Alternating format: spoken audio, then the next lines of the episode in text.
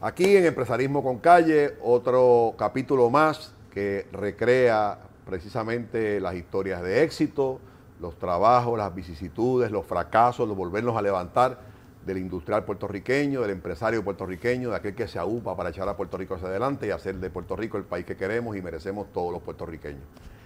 Nos puedes ver en un montón de plataformas, en Spotify, en YouTube, en Instagram, en empresarismo.com, empresarismoconcalle.com, manuelcire.com, siempre y cuando cuando vayas a Facebook, acuérdate siempre del botoncito de See First para que nos puedas ver a tu conveniencia en los momentos en que sea. Muchas veces pensamos que el hecho de tener un nombre que todo el mundo conoce, una cara que todo el mundo reconozca, es más que suficiente para garantizar el éxito de un negocio, sobre todo de la primera de la primera, del primer intento. Y hoy me honro en tener conmigo en las facilidades de Fundación Banco Popular y Echar Palante, en Atorrey, a un amigo de muchos años, a una persona a quien admiro y respeto muchísimo, a una figura pública bien conocida en Puerto Rico y que precisamente yo creía que el hecho nada más de ponerle su marca a sus productos era suficiente para el éxito. Me refiero al amigo Quique Piñero. gracias, gracias por invitarme. Un placer, tenerte aquí. Oye, el placer es mío, gracias. Oye, como decía en la introducción del programa, muchas veces la gente piensa que, que el hecho de que la etiqueta diga Quique Piñero o que el restaurante diga el nombre que sea, es suficiente para garantizar el éxito. ¿Fue tu caso, Quique? Bueno, eso ayuda, pero la realidad es que no. De hecho, mi, el, eh, mi comienzo, sobre todo con lo que fue eh, mi marca como tal, mis productos, mi línea de, productos alimenticios. ¿Tú empiezas con, la marca de Quique Piñero? Yo empiezo con la marca Chef Piñeiro, pero, pero fracasé. O sea, mi comienzo fue un fracaso. Esa es la realidad. Te caíste. Eh, nosotros, yo personalmente, pues cuando empiezo eh, pues empiezo con una visión como empiezan muchas personas, ¿verdad? Uno, uno tiene eh, una creencia, uno cree en que uno, ¿verdad? Al hacer esto que te queda bueno, te queda bien, pues a todo el mundo le va a gustar y se va a vender y va a funcionar, ¿verdad? Entonces, pues yo con mi visión de chef empecé con una línea de salsas y aderezos, salsas que eran buenísimas, pero eran costosas, eran bien perecederas, no necesariamente se adaptaban a la realidad, ¿verdad?, de, lo que es eh, industrializar un producto, ¿verdad? Era más, era más una receta casera que un producto con capacidad de expandirse. Correcto, aparte de lo costoso que era, que pues eh, fue una de las enseñanzas mías también, y pues cuando arrancamos, arrancamos, y sí, estaban allí los potes puestos, pero no se vendían. Pero no se vendían aún yo estando en televisión. Wow. Eso fue cuando yo empecé en Telemundo, que fue mis, mis comienzos, y pues tenía una, línea de seasonings y una serie de cosas, pero... ¿Eran los mismos productos que tienes hoy día, Kike? Eh, bueno, eh, hoy en día tengo una línea de seasonings, pero he ido, ¿verdad? A través del aprendizaje, pues he ido adaptándolos al mercado puertorriqueño. Y en ese momento, porque una de las cosas que, que nos pasa a nosotros es cuando tú tienes otras fuentes de ingresos, ¿verdad? Y tú te metes en un proyecto y fracasa ese proyecto, pues uno muchas veces decirte, mira, no lo hago nada y sigo haciendo lo que venía haciendo. ¿Qué te llevó a ti a, volver a intentar? Pues mira, eh, y esa anécdota me, me trae muchos recuerdos. Yo comencé con, pues, con un socio y recuerdo, pues, aparte de unos inversionistas que fueron los que pusieron el capital, y pues cuando sucede lo que sucede, pues todo el mundo obviamente pues estaba, ¿verdad? Eh, ya como quien dice, se habían quitado Inclusive mi socio en ese momento recuerdo que me dice, mira, yo creo que, bueno, esto no, esto no va a funcionar. Si tú eh, sabes de alguna otra persona que le interese, ¿verdad? Y que desee continuar contigo. Y yo pues en ese momento dije, pero es que pero es que, es que no hay manera, o sea, yo teniendo la oportunidad que tengo de tener la exposición, que no todo el mundo tiene esa bendición, que tengo el conocimiento como che, porque eso es algo importante, mucha gente no me conoce a mí, no conoce mi background, y yo pues, llego a los medios de comunicación sin querer queriendo, yo no pensé ni lo planifiqué, porque yo venía trabajando, yo tenía mi restaurante y pues, tenía, estudié en Estados Unidos, trabajé en Europa y todo eso. Y yo, teniendo el conocimiento que tengo y teniendo la oportunidad de la pantalla, ¿cómo es posible que, que fallara? Pues entonces yo dije, ¿qué es lo que estamos haciendo mal? Y entonces, pues definitivamente... Fuiste para atrás.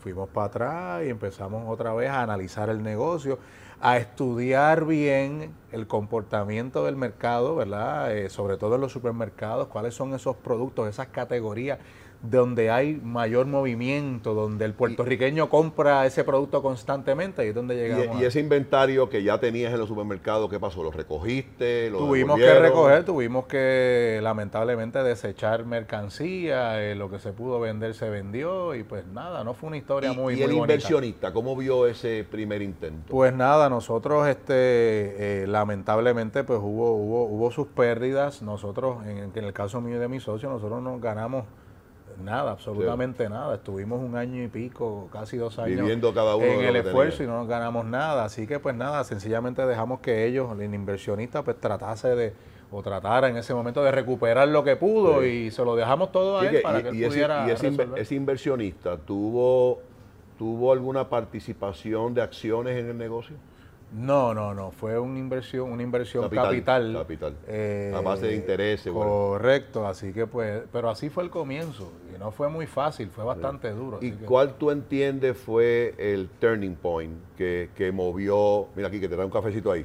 Ah, María, filete, gracias, no, le echo azúcar porque eso lo daña. Eso es natural, café natural. Sí, no, no, el azúcar daña el cuál, café. ¿Cuál tú crees que fue ese turning point?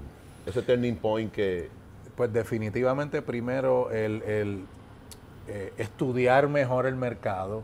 No tan solo pensar en que, ah, yo soy chef, yo sé hacer esto, hacer lo otro. Eh, Vamos a hacerlo. No, no, no, el mundo. Hay que estudiar el mercado. Hay que saber dónde te vas a meter, mm. cómo te vas a meter, cuál va a ser tu precio de venta. ¿Verdad? Basado obviamente en las metas y, en las ¿Y eso lo hiciste tú? ¿Mandaste a alguien que lo hiciera? Eso lo hicimos yo y mi socio, en ese momento, que era el que tenía la experiencia como tal en el área de la, industria, ¿verdad? de, alimentos. Y entonces, pues, llegamos a esta categoría de sofrito y dijimos, el sofrito. Sofrito es un producto que, y claro, cuando yo entro a esa categoría, porque hoy en día es otra historia, hoy en día hay 800 marcas y siguen llegando que obviamente siempre... Diluye, la venta. Exacto. Eh, nosotros, gracias a Dios, nos mantenemos ahí dando la pelea, pero pues entramos a esta categoría, una categoría donde encontramos una oportunidad porque no había, no había muchos. Eh, yo venía innovando también, porque obviamente siempre también una de las estrategias mías ha sido de que lo que yo vaya a hacer tiene que ser distinto, porque no voy a hacer lo mismo que están haciendo los demás, y que entro a la categoría de sofritos eh, con sofritos a base de albahaca, de cilantro, destacando la hierba que nadie lo estaba haciendo. Entramos con un precio agresivo, cambiamos nuestra fórmula de negocio, en vez de ganarnos mucho por pote, ¿verdad? Pues, pues vamos, a vamos a ganarnos menos, pero vamos a buscar mayor volumen, que eso fue algo que yo aprendí precisamente en esa transición. Yo no sabía eso. Yo pensaba que era suficiente sencillamente con la cara mía ahí darle publicidad. Seguro, pero fíjate, Quique, una de las cosas que, es interesante lo que me estás diciendo, obviamente, componente de, innovación y diferenciación, pues para mí es fundamental en el, en el tipo de negocio que tú tienes y en todo. Pero por lo general, mucha gente eh, tiende a innovar y junto con la innovación sube la base de precio. Porque entiende, pues si tengo albahaca y tengo unas cosas que los demás no tienen, pues yo puedo ponerle un pesito más a la caja y me lo van a comprar. Yo creo que la estrategia tuya fue al revés. o sea, tú le diste valor al sofrito, pero lejos de subirle el precio, fuiste más agresivo en el precio. Y eso yo creo que te dio cierta posición en el mercado, ¿verdad? Eso ayuda mucho porque es como que te estoy, yo chef profesional, te estoy trayendo algo fresco, distinto, accesible a tu bolsillo. Y creo que tú también tienes como, tú reclamas en tus empaques y reclamas en que tú todo lo que tú utilizas es producto local y, un poco más con fan to table, ¿verdad? En el sentido de que hay, hay como Efren en, en Manatí que sé que te, vende producto y tú utilizas ese producto. Eso es un reclamo que no muchos pueden hacer. Nosotros... Eh, Toda, eh, eh, y, en esto a mí me gusta ser bien honesto porque hay que ser responsable. No, no, no, el 100% de la materia prima mm. no es local porque lamentablemente no la hay. Ya. Lo que, todo, lo que sí, nosotros, todos los productos que se utilizan en mis sofritos locales son los que se consiguen localmente, que son los pimientos, eh, el pimiento de cocinar, el recao, que nosotros utilizamos hasta la espiga, cilantro, la albahaca, los ajíes dulces. Pero en el caso del ajo y la cebolla, Puerto Rico no es un productor eh, importante, ¿verdad?, de ajo y cebolla. De cebolla sí, tienen, hay unas cosechas, pero, ajo de China, pero no son suficientes. Pero el ajo, Suramérica, yo compro mucho en Suramérica, algo de Estados Unidos y pues siempre hay que traer y algo de, y, eso- de- y esos, y esos productos que aquí sí pueden ser eh, factibles, como el ají dulce, el pimiento, está Producto Chef Piñeiro eh, eh, promocionando o, o estimulando alianzas con agricultores o ustedes mismos convirtiéndose en agricultores para hacer una línea de productos terminados. Por un momento dado, eh, eso ha sido siempre una idea, el, el nosotros este, invertir a lo mejor en, en- en un terreno y también tener nuestras sí. propias cosechas, pero yo soy de los que digo que zapatero a sus zapatos. Ya. A veces uno trata de hacer tantas cosas a la vez y la realidad es que hay tantos agricultores ahora mismo que eh, yo tengo tres específicamente que llevan años con nosotros, con quienes nosotros tenemos unas alianzas donde le garantizamos la compra.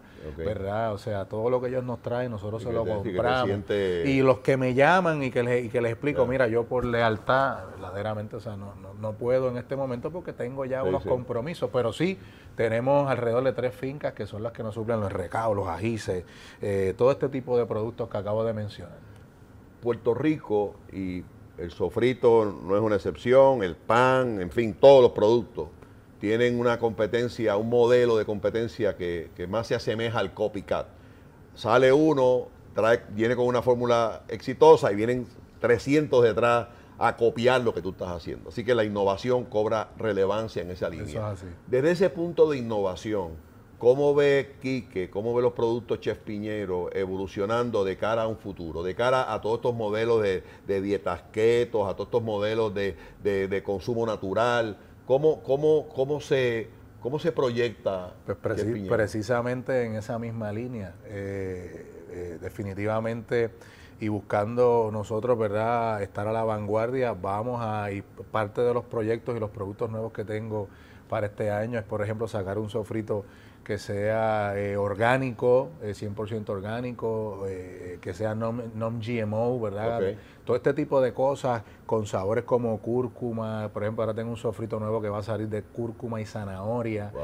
Eh, y obviamente buscando ¿Y seguir. ese mercado en Puerto Rico es un mercado, tú lo has estudiado? Sí, ya hay, de hecho, ya hay algunos este, competidores que tienen ya este tipo de sabores, pero bueno, nosotros pues como de costumbre, pues siempre y como yo lo digo, ¿verdad?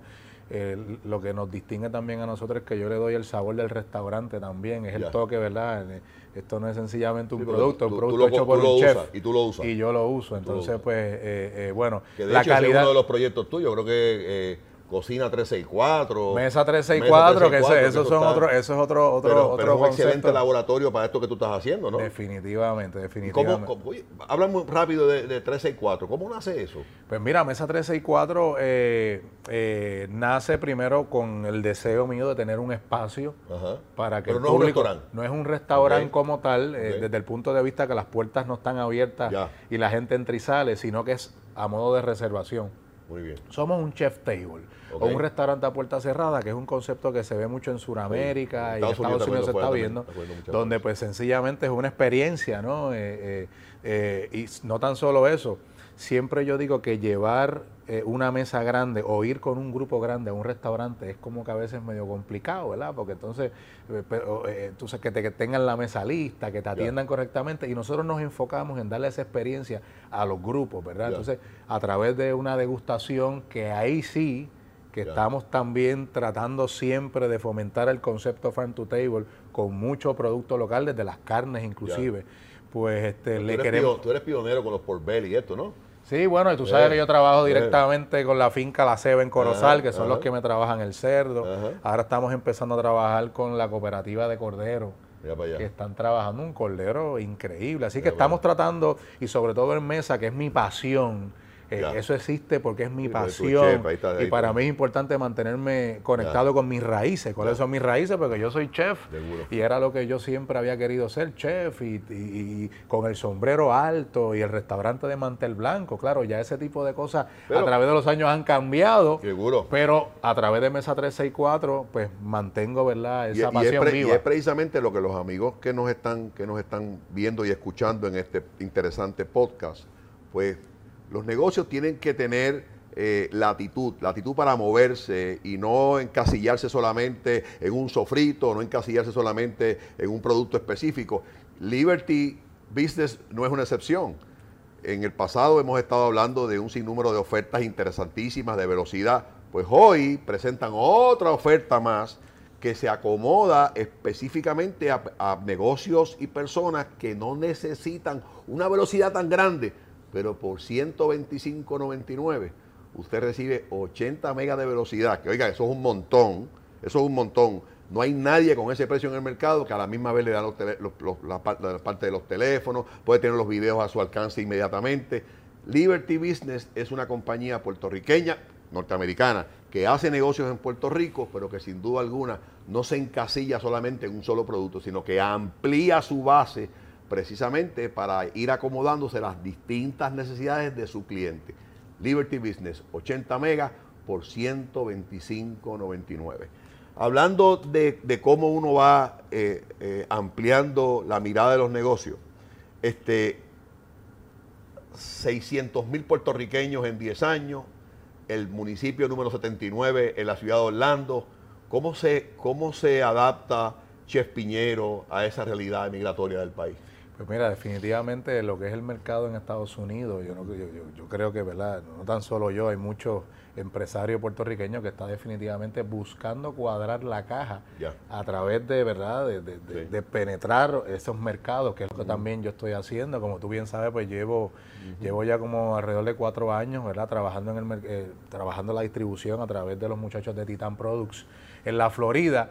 Y pues, mano, eso continúa, ¿verdad? Yo digo que falta mucho por hacer, por lo menos desde el punto de vista de mi marca. Vamos muy bien, seguimos cada día creciendo, pero sí, hay unas oportunidades este, importantísimas ahora mismo surgiendo en todo lo que es la costa este de Estados Unidos y obviamente eso se debe a eso. Claro, esto también aumenta, que es importante y esto me lleva... ¿Los efectos se usan en Estados Unidos como se usa aquí? Así de ¿Se usa igual? En el mercado, obviamente, en el mercado latino sí, pero todavía, que es uno de mis sueños a largo plazo, ese crossover, pues todavía no. Pero fíjate que hablando de esto, Manolo, y atando un poquito a lo que me mencionabas de cómo, cómo, cómo nos mantenemos también innovando, es importante también saber que pues suena bonito todo esto, ¿verdad?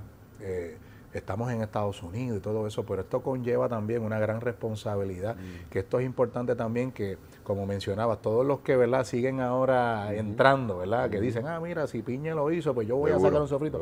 Esto conlleva una gran responsabilidad y esto es eh, parte también de los retos y de las cosas que yo sigo trabajando con mi fábrica para estar listo para poder recibir y poder penetrar todos estos mercados. Y eso eh, me lleva desde el punto de vista de lo que es los controles de calidad, todas las certificaciones que uno tiene que mantener. O sea, desde el punto de vista del tratamiento de agua. Mucha gente no piensa en eso. ah, no, pruébate esto, mi sofrito. Mira, yo he tenido que hacer unas inversiones que la gente no, no piensa en eso. Solamente para tratar el agua, para yo garantizar que el agua que nosotros utilizamos en nuestros productos es pura, que pasa a través, a través de luces eh, ultravioletas que matan, o sea, y, esto es, parte también de la responsabilidad de uno mantenerse al día e innovando. Ahora mismo nosotros nos encontramos en un proceso preparándonos para eh, someternos a una certificación de SQF, que eso es una certificación sumamente rigurosa, pero es lo que me va a permitir a mí como empresario poder entrar a otros canales. o sea, que no es, no es suficiente con la marca, la carita, la televisión, que sea bueno o malo, tener el precio, no hay que estar preparado, hay que estar eh, haciendo las cosas bien. Cada vez más, Manolo, y tú sabes mucho de esto, las regulaciones eh, que nos imponen eh, son más rigurosas. Así que uno como empresario tiene que capacitarse, perdón, y estar preparado para esto. O sea, hay que hacerlo correctamente, no es sencillamente sacar un producto y ya. Ah, ah, yo, cuando, Yo, cuando escucho, cuando escucho a, a, Chespiñero, como se le conoce, yo le digo Piñe, de lo quiero mucho, yo quiero mucho a este señor. Igualmente, este, gracias. Y, yo realmente, mi papá tenía un restaurante hace muchos años y ha cambiado tanto el tema del chef, que en aquel entonces se llamaba cocinero, tanto, y lo que el Piñe nos está enseñando hoy es que continúa cambiando. ¿Quién iba a decir que un chef en este momento estuviese pensando en tratar agua, estuviese pensando en certificaciones, estuviese pensando en Quality Control Assurance. porque precisamente para expotenciar una marca, para llevar una marca al próximo nivel, esos elementos que por muchas veces aquí en Empresarismo con Calle hemos hablado de diferenciación y de innovación, entran de esto, dentro de esto mismo. Hacer un sofrito no debe ser tan difícil. Hacer un sofrito que cumpla con las regulaciones necesarias para usted aspirar a entrar a una cadena multinacional no es materia fácil. Yo creo que eso es el mensaje que nos trae Quique. Y yo quería resaltar un poco, ir de nuevo a Mesa 364, porque me parece, Quique, que una diferenciación grande que tiene tu producto como Chef Piñero es que tiene un laboratorio permanente. Claro. Un, un laboratorio permanente que te valida o no te valida si lo que tú estás ofreciendo le gusta o no le gusta a la gente. Yo estoy seguro que tendrás que habrás hecho ajustes en un momento dado, ¿no? Este plato no gusta mucho, quítale el cilantro, ponle más cilantro, échale más aceite, quítale más aceite. Claro, o sea, yo creo que eso es un elemento, es un elemento diferenciador. Quique, me hablaste de inversionista, me hablaste de un socio. ¿Cuál es el futuro de, de Chef Piñero desde el punto de vista de producto de aquí a, a cinco años. Ese, ese inversionista ya no está, me imagino que ya le pagaste, ¿no? Sí, no, no, no, ya esa, gracias a Dios, ya gracias a Dios. el socio me imagino que se retiró porque mi socio, no a le, eh, le, sigo llamando mi socio, le tengo mucho cariño, pero pues está encaminado en otros proyectos, este, este, o sea, que ahora tú estás solo. Me va muy bien, ahora estoy solo, tengo mucho más trabajo, una responsabilidad enorme, son alrededor de 25, 30 empleados que mantenemos, ¿verdad? Este, constantemente en la planta. Eh, así que es una, es una gran responsabilidad. Yo, quiero que ustedes sepan, los, otros días me invitaron a una actividad y, muchas veces nosotros se nos olvida, y, esto es importante que los amigos de Empresarismo con Calle miren y cojan este ejemplo. Yo fui a una actividad hace un par de meses. Para mi sorpresa, la comida que estaban sirviendo la había cocinado Quique Piñero. Cuando yo lo vi allí a él, yo realmente pensé, este, este tipo de personas normalmente no hace eso. ¿Por qué? Porque ya tiene un restaurante que se llama 364, porque ya está en televisión todos los días en Viva la Tarde, porque ya tiene una fábrica con 20 y pico empleados, porque ya vende en Puerto Rico, y no, y no lo ha dicho, pero creo que eres el líder en sofrito en Puerto Rico, ¿verdad? Es el líder en sofrito en Puerto Rico en menos de cuatro años, señores. Eso es importante que... Sin embargo, en esa actividad quien estaba vestido de blanco con una cocinando era este gallo que está al lado mío. Y no lo hace no necesariamente porque yo sé que le apasiona la cocina, porque le gusta la cocina. Es porque usted tiene que ser empresario, vigilar su producto y estar bien cerca de él, porque los productos hablan muchas veces. Mira, Manolo, ¿Ah? eh, eh, así es, y pues eh, tú conoces mi historia, yo vengo pues o sea, vengo de abajo, ¿verdad? Yo crecí solo, con mis padres se divorciaron cuando yo era eh, muy niño y pues nada, ha sido una vida de mucho trabajo y mucho sacrificio, pero yo siempre creo, y esto es la enseñanza que mis padres me han dado, porque uno tiene que mantener los pies en la tierra y uno nunca se puede olvidar del punto de origen. Y mi punto de origen fue, como tú me viste allí, aún yo con un diploma de la mejor universidad en Estados Unidos, que se llama el Culinary Institute of America, que by the way hace año y pico fue que vine a saldar mis préstamos estudiantiles, ¿verdad? Este, cuando, luego de haber trabajado en restaurantes, eh, como chef, cuando yo decido, no, yo no voy a trabajar para más nadie, yo quiero empezar a trabajar para mí. Yo empecé en la cocina de mi mamá. Yo la tenía loca, yo le llenaba la nevera de cosas. Yo empecé haciendo actividades, haciendo banquetitos, dando mi servicio como chef. Y así fue que yo empecé a levantar capital y luego monto mi primer eh, negocio, que esto sucede antes de estar en televisión y por ir para arriba, ¿verdad? Entre, en, Plaza Carolina, En un centro eh, comercial. Eh, Entonces, pues, pues este, así es que empiezo yo y ese fue mi punto de origen y lo sigo manteniendo al día de hoy y lo sigo trabajando como el primer día. Así que pues, porque yo no sé, ¿verdad? Yo también creo que uno tiene que mantener, ¿verdad? Eh, eh ¿cómo te digo? Eh, no tan solo, eh, ¿cómo te digo? Mantener todas las puertas de uno, ¿verdad? Fértiles, y, porque uno nunca sabe cuándo a lo mejor una se debilita y tengas que entonces depender de esta. Así que yo, aunque no tenga la necesidad, porque gracias a Papá Dios, ¿verdad? Nos va muy bien. Me mantengo siempre con esos pies bien puestos y seguimos trabajando como el primer día, no hay más Oye, y cambios de, cambios de etiqueta, hay medio mundo poniendo vueltas. Viene por ahí una un rebranding eh, bien bonito para lo que es la marca Chespinero. Llevamos, tiene ya aquí? Bueno, en Sofrito pues somos eh, dos sabores en, alrededor de seis empaques, seis a ocho tamaños distintos, tres sazonadores, tres, tres tipos de hamburguesas eh, salsas, piques. Ah, 20, 25 eh, más, Sí, más o menos, como 20, 20 y pico. Y obviamente, pues estoy, tengo ya en el pipeline dos o tres productos nuevos que, vienen. Y ese branding de, de Chef Piñero, ¿pudiera tener espacio en un futuro a comida preparada? Definitivamente. Eh, eso es uno de mis, uno de mis grandes anhelos y no tan solo porque sea mi anhelo, es porque también hay un futuro también, hay unas oportunidades muy buenas, ¿verdad? La gente sigue buscando conveniencia, ¿no? Así que pues eh, estamos trabajando, ¿verdad? Y, analizando, ¿verdad? Dónde, por dónde podemos continuar nosotros seguir creciendo. Hay que hacerlo, yo no puedo pretender que, sean solamente los sofritos, ¿verdad? Los que nos mantengan la operación. A lo pasan de moda mañana. La, categoría se pone también cada vez más competitiva. Eh, nosotros, gracias a Dios, nos mantenemos. Obviamente, tenemos un producto de calidad, mantenemos un precio sumamente competitivo. Eh, nuestros estándares de calidad le garantizan a nuestros consumidores que es un producto que está, eh, o sea, que no tan solo es que es rico, es que es saludable para ti, ¿entiendes? Así que, pero sí, muchas cosas, Manolo, pero ahora viene por ahí lo del rebranding. Llevábamos 10 años eh, con la misma cara, así que llegó el momento y esto también es el mensaje de que pues ahora estoy yo aquí, ahora vamos a, venimos con otras energías. Pues de la misma forma en que, en que Liberty evoluciona de ofertas con más velocidad a ofertas con menos velocidad, pero más atractivas económicamente, de eso se trata los negocios hoy día, de evolucionar. Se trata de mantener cercanía al negocio, se trata de, de escuchar al consumidor, se trata de prever un poco más, mirar un poco el futuro y no creernos que esto que tenemos hoy va a mantenerse por los próximos 20 años y que no vamos a necesitar evolucionar.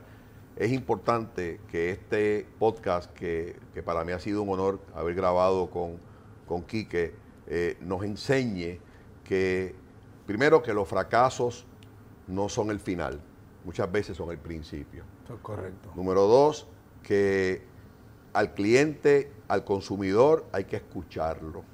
Antes de uno decir, yo tengo este producto que te va a gustar y el precio tú lo vas a comprar, escuche, estudie, mida su negocio. Lo tercero, evolucione. No se conforme con uno, con dos productos. Hay veces que hay que cortar algunos para traer otros. Número cuatro, mantenga oído en tierra. Si usted empezó como chef, o empezó como pone bloque, o empezó como cocinero, o empezó como panadero, no se olvide de su comienzo. Aquellas personas que se olvidan de su comienzo se condenan a volverlo a vivir. En Empresarismo con Calle, que como sabe nos puede ver en Spotify, en Instagram, en YouTube, en empresarismoconcalle.com, jfonseca.com, manuelcire.com. Recuérdate cuando vayas a Facebook, See First. Ha sido un verdadero honor tener a mi amigo Piñe, a Chef Piñero, a Enrique Piñero, un ejemplo de creatividad, de innovación, de diferenciación y sobre todo un ejemplo de luchador y de pasión empresarial. Llévatelo ahí. Gracias, Manolo, te quiero mucho. Gracias un millón. Gracias. Gracias.